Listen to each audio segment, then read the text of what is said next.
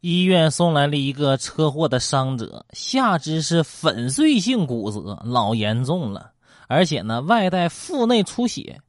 那医生就问警察：“啊，这个人是怎么受伤的？”哦，他涉嫌碰瓷儿，被车撞了。然后这个时候，伤者在那狡辩啊，就在那个嗯支架上狡辩：“哎，你见过几个碰瓷儿的受这么大伤啊？”警察说。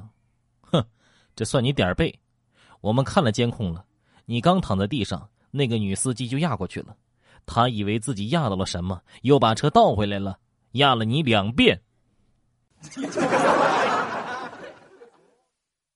在一个注射室里面，一个女生呢要扎针儿，但是她很害怕，女生嘛是吧？害怕很正常。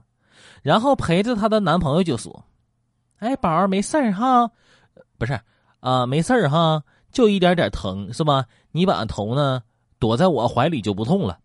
然后这男生呢拉开羽绒服，女生是听话的把头钻进了他怀里。护士呢就开始扎针儿。这针儿啊刚扎进去，那男生就开始哇哇惨叫啊。然后那护士看了一眼男生说：“我又不是扎你，我也没扎到你啊，你叫什么玩意儿？”那男的眼泪汪汪的指着他女朋友说。他咬我。儿子写日记，深夜了，妈妈在打麻将，爸爸在上网。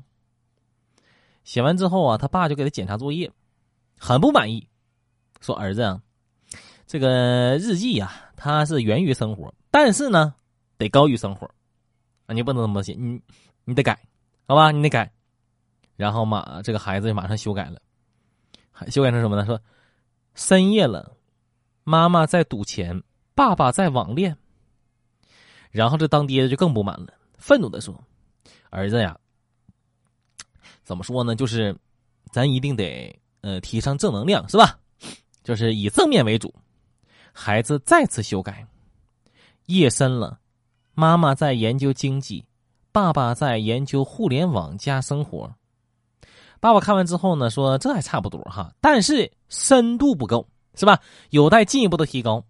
你说你以后哈，你要是长大了成了这个，呃，那个硕士研究生，你就知道应该怎么写了啊，就是你这个深度还得提高。妈妈在研究信息不对称状态下的动态博弈，爸爸在研究人工智能与情感供给侧的新兴组合。然后这当爹的就接着说。儿子，你要是打算成为博士，你得这样写。你说，妈妈在研究复杂群体中多因素干扰及信息不对称状态下的新型囚徒困境博弈。爸爸研究的是大数据视角下的六度空间理论在情感供给侧匹配中的创新与实践。